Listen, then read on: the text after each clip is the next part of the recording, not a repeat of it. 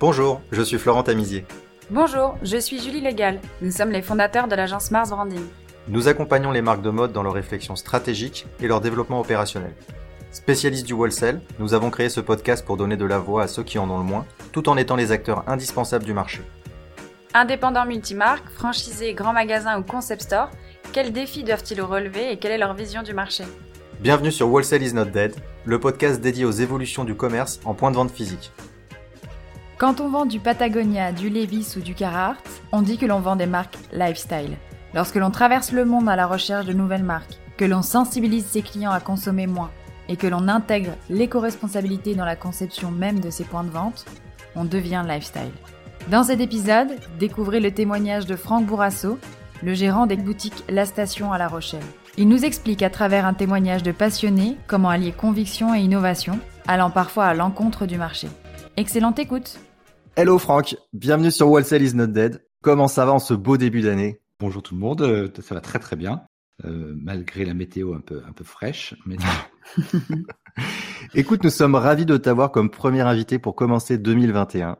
Nous avons créé ce podcast pour faire entendre la voix des détaillants multimarques et montrer à tout le monde qu'ils étaient bien vivants et positifs sur l'avenir de leur métier.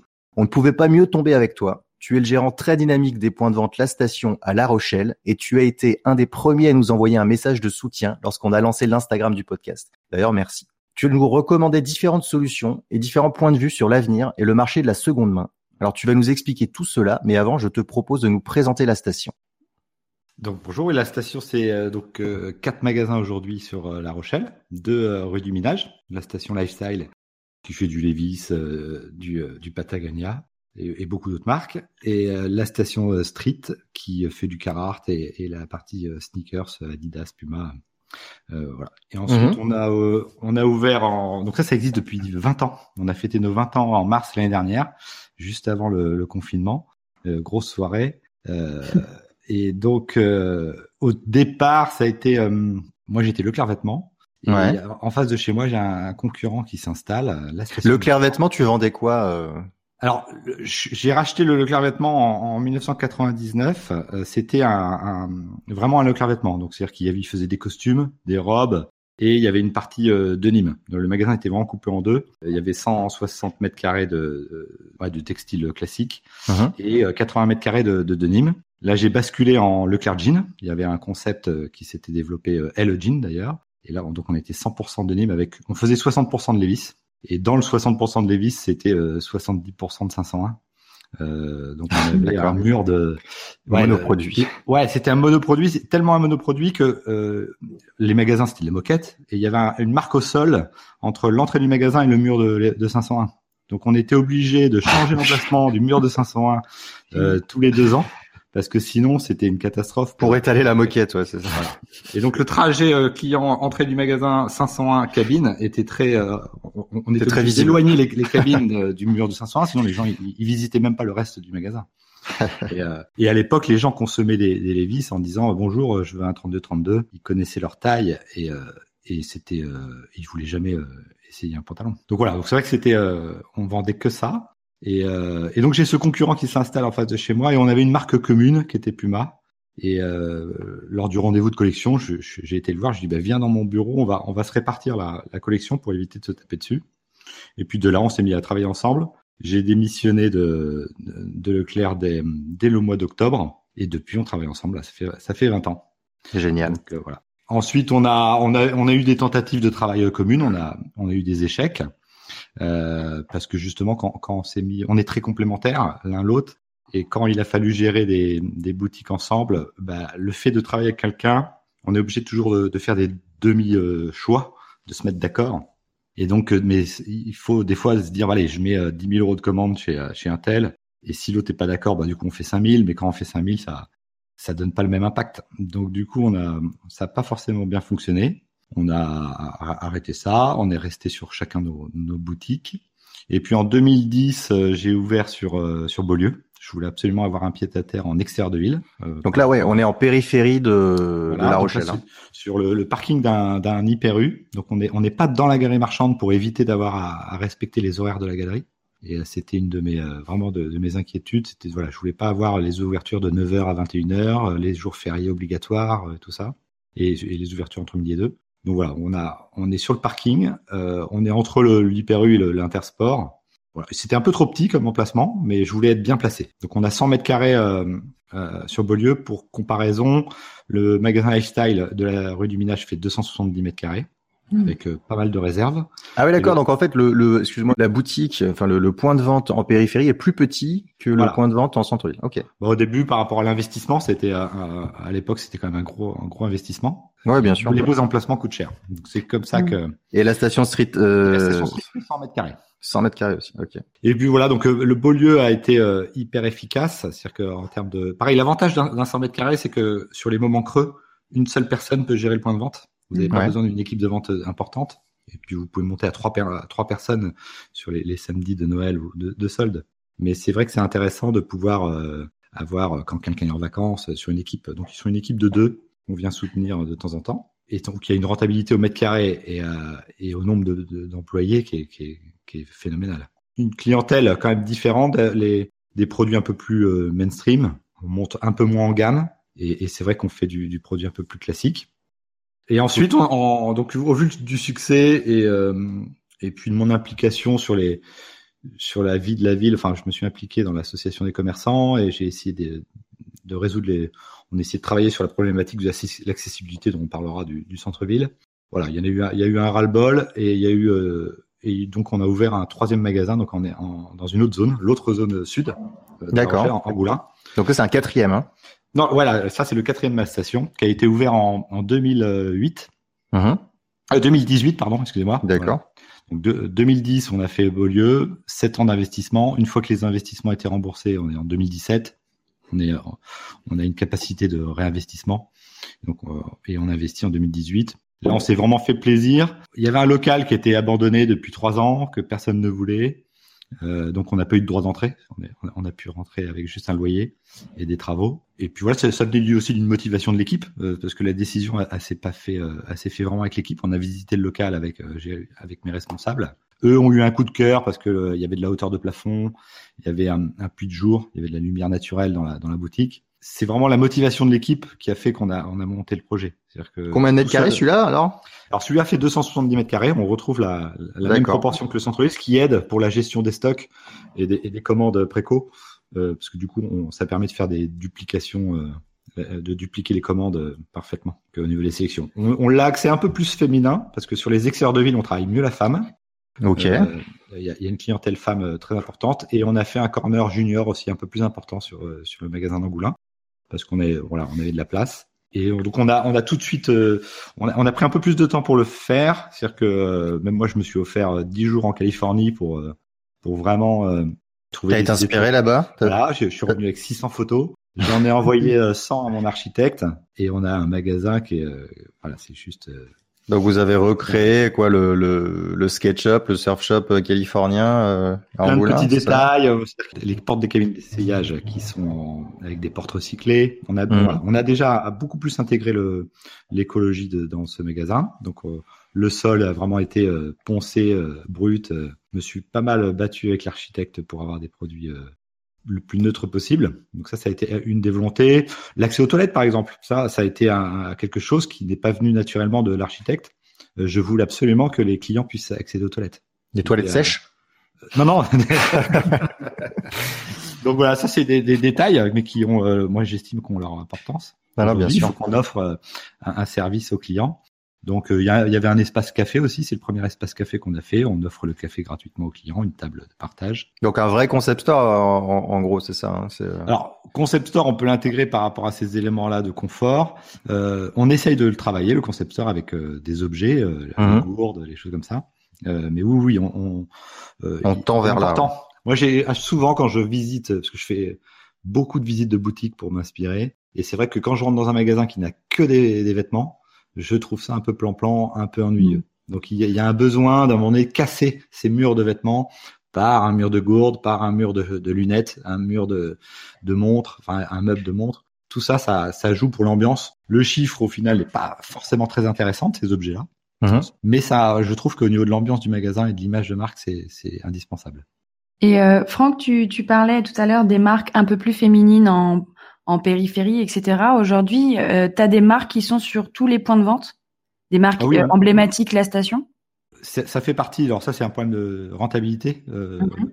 On fait exprès de toujours faire les mêmes produits dans les tous les points de vente. Donc l'objectif est d'avoir le même produit dans les trois shop lifestyle que je gère, un copier-coller pur et simple. Et voilà, c'est-à-dire qu'on démarre avec un jean dans trois couleurs et, et euh, en milieu de saison ou en fin de saison, chacun récupère euh, les, les, restes de stock d'une seule couleur et on passe au solde avec un seul, euh, voilà, une pile de 25 pièces d'une d'une seule couleur. Ça rentabilise et puis bon, en cours de saison, il y a, il y a des boutiques par euh, le fait de l'équipe de vente qui est plus motivée à vendre certains produits que d'autres. Oui. Il y a, il y a des, des affinités hein, entre le vendeur et, ses produits qui fait que euh, voilà, il y, y, a, des points de vente qui cartonnent euh, des produits et du coup qui récupèrent le stock des autres euh, shops. D'accord. Et, les pour les échanges avec les clients, il y a 15 coups de téléphone par jour pour gérer. J'ai un client qui veut échanger, qui a besoin de telle taille, je l'ai plus. donc les, ils ont une visibilité sur les stocks. D'accord. Euh, et, et ça, ça, aide vraiment à, à optimiser. Et aujourd'hui, tu dis qu'il y a des, des, produits qui sont des succès, mais il y a aussi des marques aujourd'hui qui se démarquent. Euh. Bah là, on vient, on a eu une année 2020 euh, extraordinaire mm. en, en Carhartt. Ça a été euh, surréaliste, presque inquiétant, tellement, euh, tellement. Inquiétant. ouais, nous on le voit. Alors c'est vrai qu'en 20 ans, ma responsable me disait jour, ah mais on a, on vend ça comme on vendait du G-Star euh, il y a 10 ans. Quoi. En 2010, ok. Donc mm. du coup. mais c'est un phénomène qui est national ou c'est oui, oui Hier j'étais à, j'étais à Bayonne. Je suis rentré dans un magnifique shop qui faisait du Carhartt et on en parlait. Elle me dit oh, c'est incroyable, les résultats de Carhartt cet hiver, ça a été fou. Donc c'est vrai que c'est. Euh... Il y a une explication à ça? Alors, alors peut-être. Euh, on a une théorie en ce moment qui est euh, family, family, Business de, sur Netflix. Euh, il y, y, a eu pas mal de produits Carhartt portés sur cette série euh, télé qui a eu un, du succès. Ok. Donc, on peut expliquer un, un boost là-dessus. je pense que ça a eu son, son, son, impact. Ils avaient aussi le bon produit au bon moment. On est on est à fond dans la tendance outdoor. Ouais. Je pense que dans les tuyaux, il y a la tendance workwear qui est censée arriver aussi. Nous, on, on a l'intention de rester sur un, un, un, fil rouge outdoor, parce qu'on est, on est revendeur Patagonia et que c'est notre priorité mm-hmm. de, de, développer les produits éco. Et, et euh, Carhartt euh, euh, est en train d'évoluer sur sa fabrication, mais un produit éco, c'est quand même surtout un produit qui a une durée de vie longue. Après, nous, notre cible principale, c'est euh, les millennials, ou si on veut dire les, les, ou les grands frères. Donc, c'est vrai qu'ils sont vraiment influencés par, par les réseaux sociaux, par, la, par, voilà, par les, les vidéos et tout ça. Et euh, Franck, quand tu dis produit éco, euh, c'est que tu recherches aujourd'hui des fournisseurs, tu fais très attention à la provenance, à la production, ou, euh, ou c'est par opportunité? Ah non, on est un vrai, euh, on est un vrai magasin distributeur Patagonia et on essaye de respecter les valeurs Patagonia. Dans les, mon implication dans l'association des commerçants vient de, du fait que je vends du Patagonia. Parce qu'être éco-responsable, c'est aussi s'investir dans la vie locale, c'est aider ses voisins, c'est participer à la vie locale voilà, c'est pas que vendre des vêtements en matière recyclée. Et c'est mmh. euh, euh, promouvoir la réparation des vêtements. C'est euh, voilà, promouvoir le, fait d'utiliser ces, de porter ces vêtements le plus longtemps possible. C'est aussi ça le discours qu'on essaye de mener auprès de nos clients, c'est à dire attendez, voilà, faut, faut, porter les produits longtemps. Tu les sensibilises. Oui, à, fond. On a bien sûr, on avait la vitrine anti Black Friday, par exemple. Ah super. Donc, c'est-à-dire vous n'avez pas du tout participé à ce, à ce mouvement.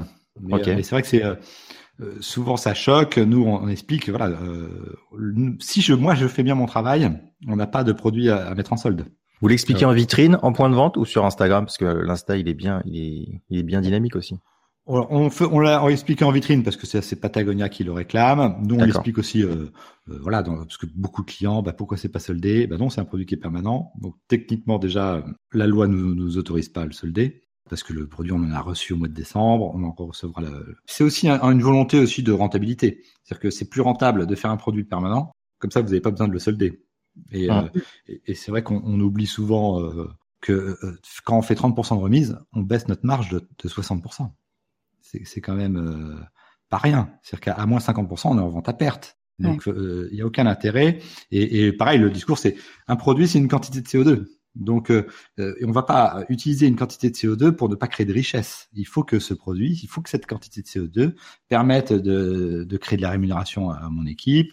De, voilà, faut, faut que ça serve à quelque chose. Si c'est euh, user du CO2 pour ne rien faire, euh, ça n'a aucun intérêt. Donc, on va pas faire fabriquer des choses en Chine ou à Bangladesh ou, ou, ce que vous voulez, même en faire trade, même en matière recyclée. Tout ça, c'est une consommation de CO2. Le recyclage en lui-même, déjà, il, ça, ça, consomme beaucoup d'énergie si c'est pour ne rien gagner au bout du compte. Et ça, ce discours, Franck, euh, tu, tu l'as, tu l'as développé toi-même, ou c'est, euh, c'est les marques qui t'ont sensibilisé à ça et qui t'ont, euh, qui t'ont donné envie de le promouvoir? Oh, c'est, vraiment la découverte de Patagonia. ah, c'est vraiment Patagonia. Ouais, ouais parce qu'en lisant, après, on lit le livre de, de d'Yvon Chouinard, on découvre comment il en est arrivé quand il, voilà, quand il a visité les, les, les cultures de coton, qui s'est rendu compte de voilà toutes ces monocultures qui, qui détruisent énormément. Là, par exemple, pour, pour 2000, cet été, Patagonia développe euh, un t-shirt en coton régénératif. Et donc, c'est du coton euh, qui vient de permaculture. Mais malgré tout ça, ils, sont bien conscients. Euh, Patagonia, la particularité, moi je dis, c'est c'est pas que des produits en coton bio ou, ou recyclé. C'est des produits qu'ils essayent d'avoir des durées de vie longues. Donc, il faut que le produit soit solide. Et, mais il faut aussi qu'il soit indémodable. Donc, il faut que le produit, il, ne change jamais le design d'un produit. C'est-à-dire que même quand ils créent un nouveau produit, ils le font de la même manière que l'ancien. Là, on a une veste de pluie, euh, la Torrential, qui est passée en trois couches l'année dernière au lieu de deux couches. Et eh ben la, nouvelle a exactement les coutures, les étiquettes, tout est exactement pareil. Ouais, parce qu'il faut pas démoder l'ancienne en fait. Il faut que le client qui a une veste d'il y a deux ans, trois ans, quatre ans, euh, quand il se promène dans la rue, il faut pas qu'il ait l'impression d'avoir l'ancien modèle. Il faut pas le motiver à, changer de veste. Mais voilà, c'est l'ambition de Pata, c'est à chaque fois, il faut, euh, c'est toujours la même chose. Donc c'est vrai qu'un rendez-vous, on pourrait se dire, bah tiens, un rendez-vous, une nouvelle collection Pata, disons, ça va peut-être très épanouissant. C'est vrai qu'en en effet, il y a, il y a, il y a 80% de produits reconduits. Euh, mais, mais, tu te déplaces quand même ou alors tu, je fais sur catalogue oh non, il y a. Bah, moi, je me déplace aussi pour le plaisir de, de, de, discuter avec le, les commerciaux. Il y a, il y a toujours des idées qui, qui se créent. Euh, non, non, il, faut, il faut qu'ils, il faut qu'ils continuent euh, leur, évangélisation de, de, de, de l'éco-responsabilité euh, de leur côté. Donc, il faut qu'ils vous ramènent en showroom aussi. Oui, puis mais il y a un travail là. Je sais qu'on va, on va travailler. C'est 2021. Euh, on a une grosse campagne qui va arriver pour l'hiver prochain euh, où on va promouvoir des entreprises euh, de distribution d'énergie électrique propre Ouais. Euh, donc moi, je vais devoir prendre mon, enfin, ça, ça va devenir mon fournisseur électrique. Voilà, je, je vais découvrir ça. Euh, ah mais ils, missionnent comme ça tous leurs revendeurs sur. Euh... Allez, maintenant vous avez des missions sur d'autres sujets que la mode? Oui, oui, oui. Moi, enfin bon, moi j'ai un corner de. C'est vrai qu'on n'en a pas parlé. C'est qu'en fait, euh, euh, sur la rue du Minage, on a on a mis un corner de 40 mètres carrés euh, il y a deux ans. On était presque franchisé. Hein. Voilà, et qu'ensuite, euh, pendant le premier confinement, on a fait une rénovation de, de la partie avant du, de la boutique en, avec une recyclerie, c'est-à-dire que qui euh, à la fois a utilisé nos déchets à, regarder dans nos réserves et pour réutiliser des meubles qu'on avait stockés et récupère des les déchets de la Fashion Week. En fait, c'est c'est tout le bois qui a servi au podium de, de du défilé Vuitton. Et on a refait tout, tout le, le, devant et l'espace euh, encaissement euh, du magasin. Donc là, on a, on a créé un, un corner bagagerie Patagonia de 20 mètres carrés. Et puis sur le deuxième confinement, on a agrandi le corner euh, Patagonia officiel. on est passé à 60 mètres carrés de, de, de corner ah Patagonia. Donc on a aussi d'autres marques éco, hein, comme Picture, comme Fago, ou voilà, il y a, a d'autres éléments. On a mis une, une fontaine à eau dans le magasin pour que les gens fassent le plein de leurs gourdes aussi. Mhm. Et du coup, on a commercialisé des gourdes euh, éco-conçues euh, Made in France euh, Gobi. Et donc c'est vrai que c'est c'est devenu voilà, on a on a arrêté les les les, les paquets cadeaux en plastique mm. qui étaient magnifiques, hein, ils étaient bien brillants, tout beau. Mais voilà, là en ce moment, on est en train de de freiner la, la distribution de, de stickers, qui c'est pourtant un truc qu'on adore et qu'on a toujours distribué, les, les, petits autocollants en plastique. Mm. Et oui, ça, on est obligé d'accepter d'arrêter ça. Euh, voilà, on prend, on, évolue euh, euh, petit à petit, on essaye de, voilà, on a encore énormément de chemin. Et à part à part Patagonia, tu as d'autres marques qui, qui t'accompagnent, qui te suggèrent comme ça de ou qui, qui éduquent leurs revendeurs à, à, l'éco ou, ou, ou, à d'autres choses autour du lifestyle?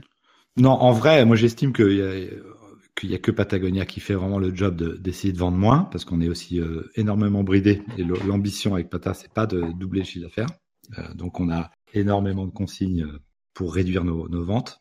Euh, D'accord. C'est assez impressionnant. Et, et que euh, c'est comme ça que je détecte si une marque est réellement éco. Une marque éco, c'est une marque qui doit faire des produits permanents. Et quand une marque fait des produits beaucoup trop euh, fashion et que vous changez les produits tous les six mois, c'est à la beau fabriquer ses produits en coton bio ou recyclé. Je suis désolé, mais c'est pas une marque éco. Euh, il faut des produits permanents. Et c'est là où je trouve que Carhartt est, beaucoup plus éco que d'autres, en fait, sans, le vouloir, ou Levi's par exemple, c'est qu'ils ont des produits qui ont des durées de vie très longues.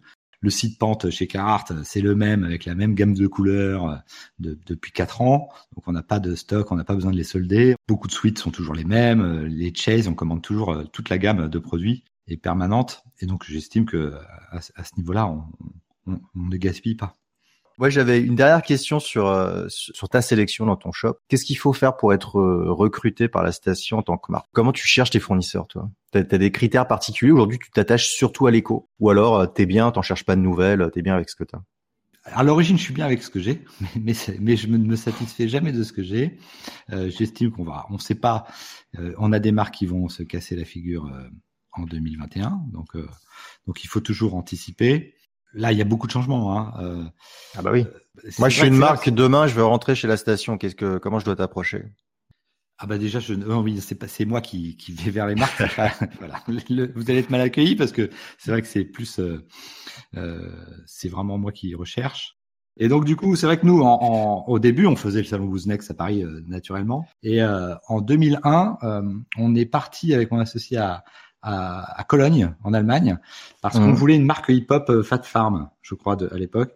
Et c'est vrai que les marques américaines hip-hop, euh, quand elles veulent s'intéresser au marché européen, elles attaquent par l'Allemagne, qui doit être un des plus, euh, ça ils doivent considérer que c'est un plus gros marché que la France. Donc ils commencent par l'Allemagne. Ouais, le salon, c'était un salon à Cologne ou c'est un showroom? Alors c'était un salon. Euh, et on, on, va là-bas et là on se retrouve à un salon de Nîmes assez euh, assez intéressant.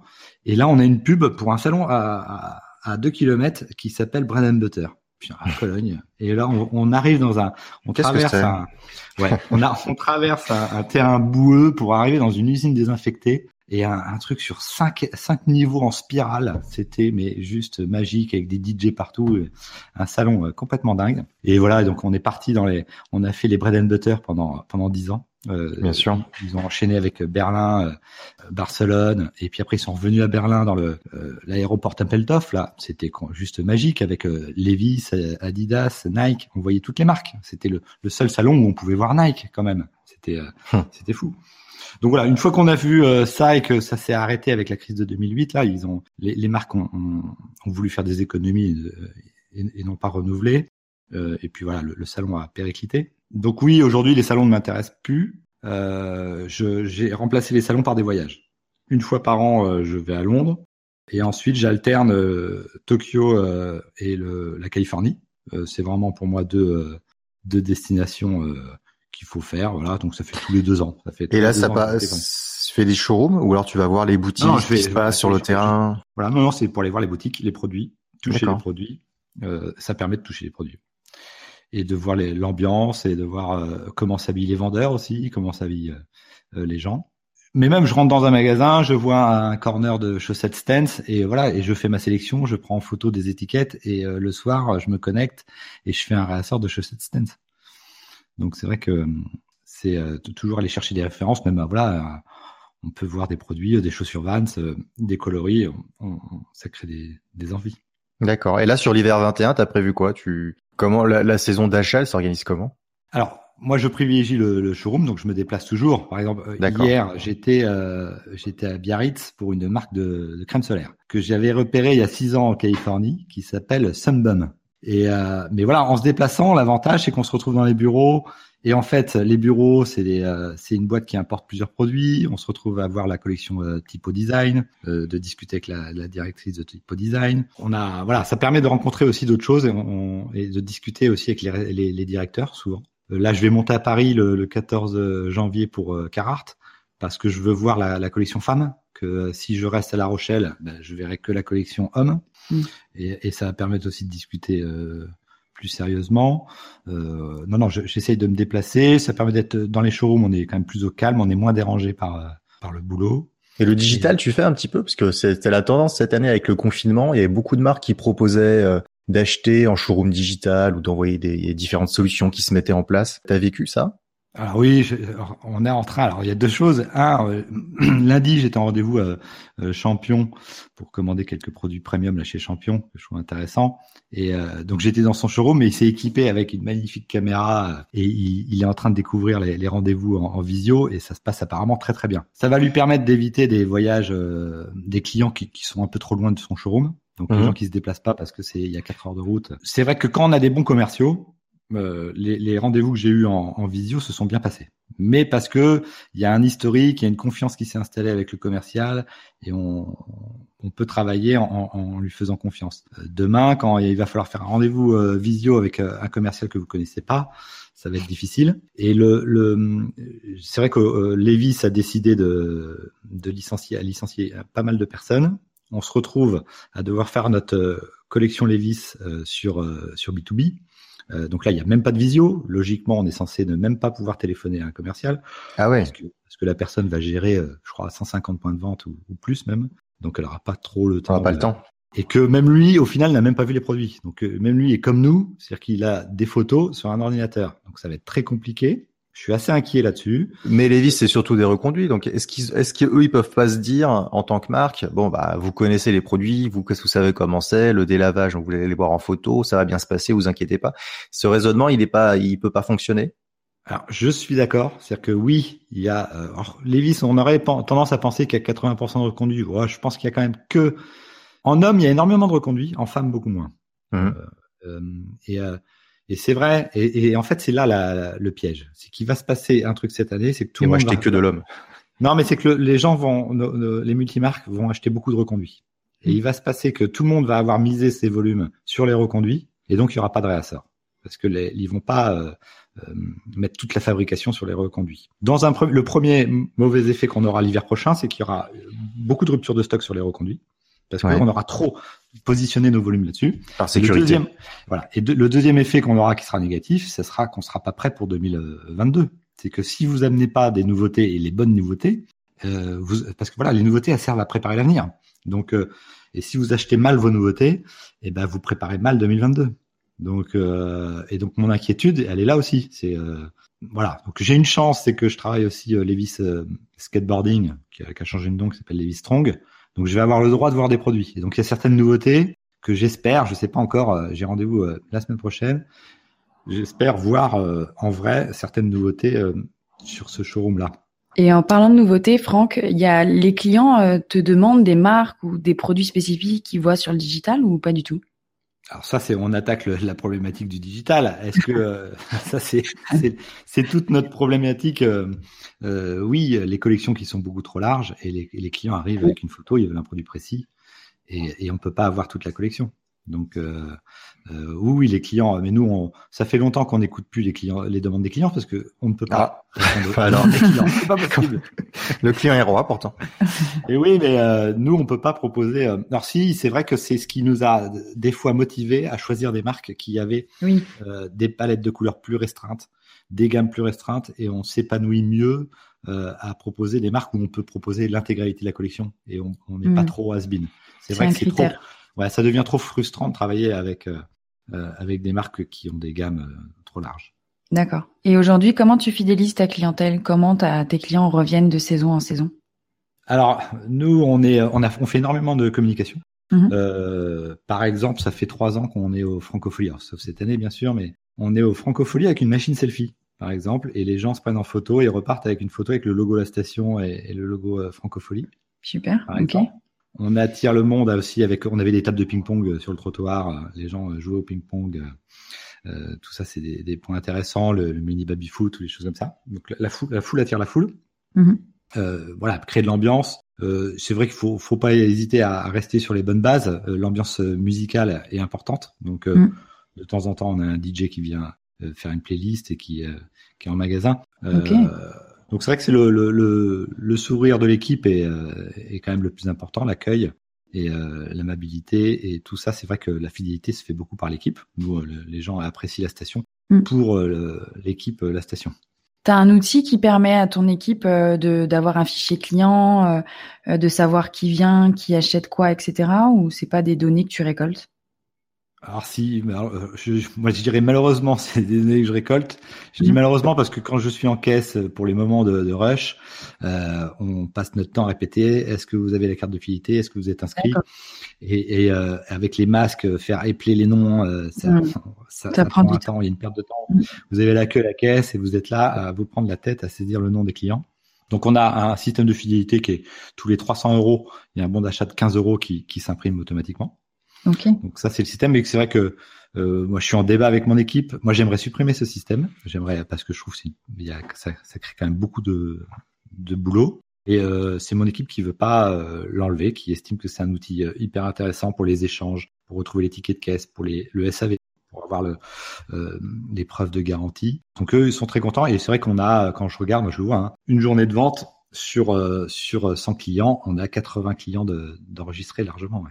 Ah oui, d'accord. Et après, Franck, tu les utilises ces données pour relancer, pour euh, fidéliser, pour euh, communiquer avec eux ou? Alors il y a deux choses qui en, qui en sont ressorties.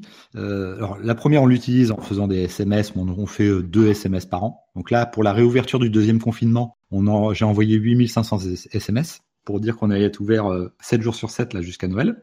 Mhm. Donc ça, c'est vrai que ça a été utile pour booster euh, tout de suite les dimanches, parce que c'est de la même manière que ce soit les, jours fériés ou les dimanches. Si vous faites pas la pub pour dire que vous êtes ouvert, ça sert à rien d'ouvrir. C'est utile pour ces moments-là. Ensuite, euh, il y a eu une analyse de codes postaux euh, grâce à ça, qui a permis, c'est ça qui a fait aussi l'ouverture du, quatrième magasin à la station. C'est qu'à un moment donné, on a analysé les codes postaux et on s'est rendu compte que le magasin de du centre-ville avait 70% de ses clients qui étaient en 17 000 et 30% de 17 000 quelque chose. Sauf que j'estime que les 17 000 quelque chose, en fait, ce sont des gens qui travaillent en ville, sont euh, au lycée en ville. Et en fait, donc les gens qui travaillent pas en ville, qui habitent pas en ville, ben, ne viennent pas à la boutique du centre-ville. Donc on s'est rendu compte euh, de ça et que donc ouvrir un magasin, un quatrième magasin dans une autre zone n'allait pas du tout euh, affecter le, le chiffre d'affaires du premier. Ouais, d'accord. Alors après, on s'était dit, bah oui, mais il y a quand même, si on ouvre ce magasin-là, on va avoir 10% de notre chiffre d'affaires qui qui va disparaître sur le magasin de Beaulieu parce que on avait des codes postaux qui correspondaient. Et quand on a ouvert Angoulin, bah, au final, on a fait, euh, on a fait plus 17% euh, de chiffres sur Beaulieu et on a fait nos objectifs euh, sur Angoulin tout de suite. Et, et ça, c'est dû au fait que bah, l'ouverture du magasin, le quatrième magasin, bah, il y avait une campagne de pub d'ouverture pour réussir cet objectif, enfin pour réussir ce projet. Et c'est vrai que cette publicité, elle, a bénéficié à l'ensemble des boutiques en fait. C'est vrai qu'il y a des commerçants qui investissent sur plusieurs villes. C'est vrai que mhm. j'aurais pu me dire, bah tiens, je vais ouvrir une boutique à, Niort, une boutique à, à, Poitiers, une boutique à Cognac et à Sainte. C'est vrai que le fait d'avoir toutes les boutiques sur sur La Rochelle bah, me permet d'avoir une emprise sur les marques sur la ville un peu plus importante et d'être de, garder une exclusivité sur certains produits. Et puis en plus, quand je, au niveau des clients, quand je fais un boost euh, sur Facebook ou sur Instagram, je clique sur euh, je dépense 50 euros sur 30 euh, km. Et voilà, et avec 30 km, je couvre toute la clientèle des quatre boutiques. Mm-hmm. On a fait une pub sur YouTube en décembre. Enfin, on a fait deux spots pub. Donc pendant le deuxième confinement, on a fait un tournage de spots de 25 secondes.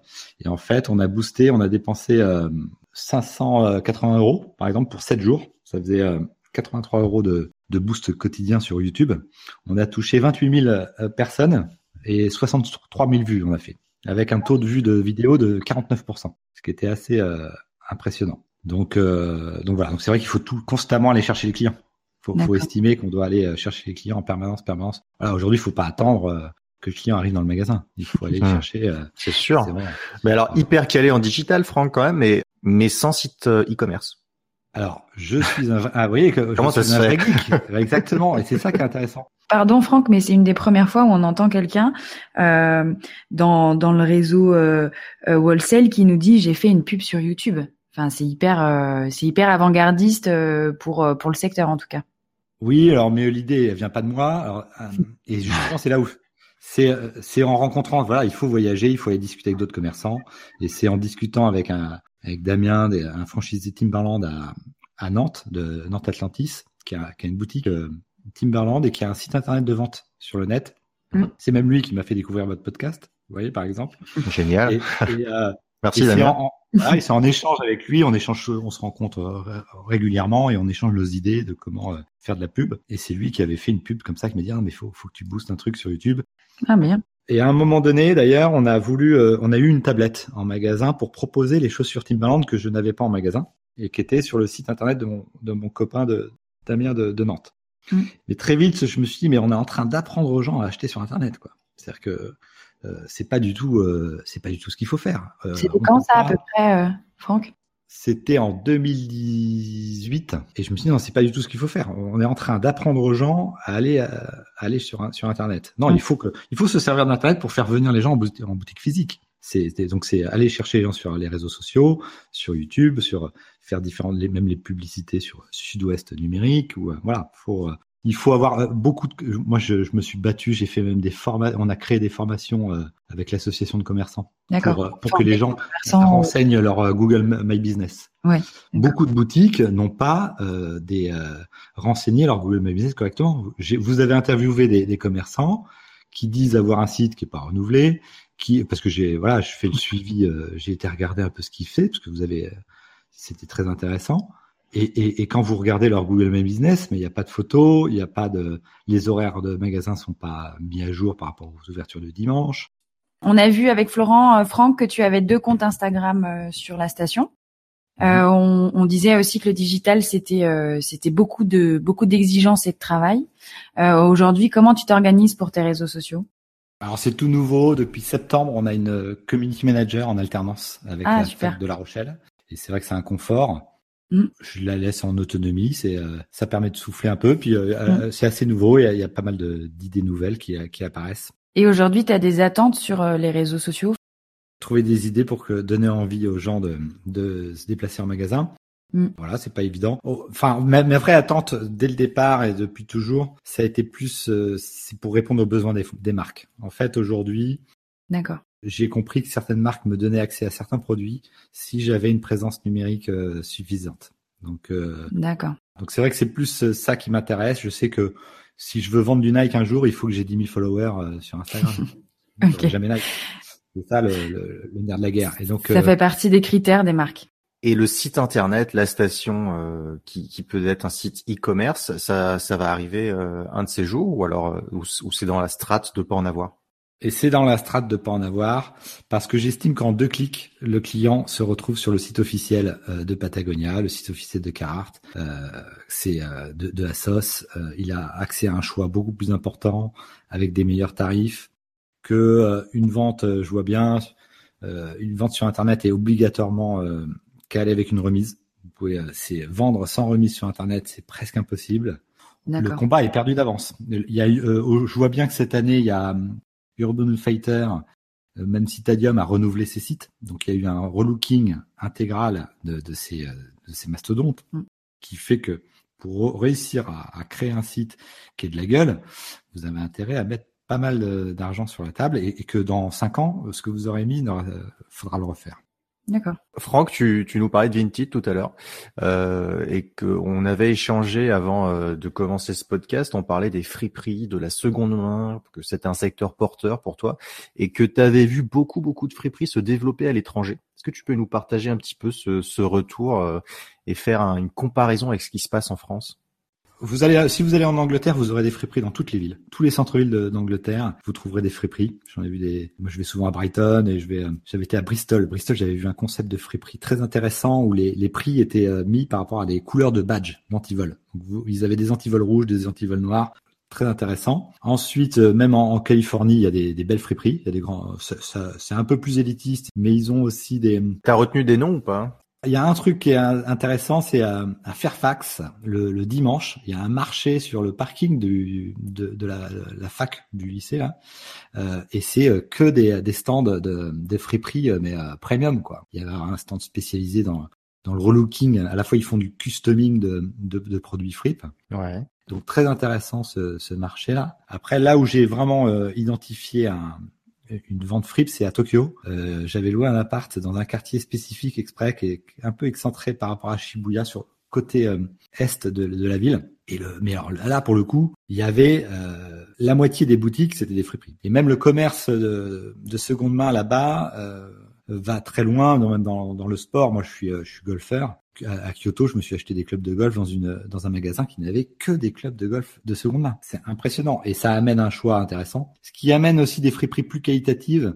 c'est d'avoir des. En fait, il, il recrée des corner marques. Mhm. C'est pas la friperie comme en France où on a tout et n'importe quoi. Ce que j'allais dire, euh, Franck, parce que la friperie ça existe depuis euh, des années, mais aujourd'hui c'est un peu plus, enfin, ou alors dans d'autres pays, comme tu dis, c'est un peu plus structuré et spécialisé. Voilà, donc c'est en train de monter en gamme. Mm. C'est-à-dire qu'ils arrivent à, donc il y a des réseaux qui doivent se créer sûrement, et c'est vrai qu'ils arrivent à avoir un espace avec euh, du Carhartt Fripe, du Patagonia Fripe. Le, le mm. Patagonia Fripe à Tokyo, c'est euh, bientôt ça vaut presque plus cher que du Patagonia neuf.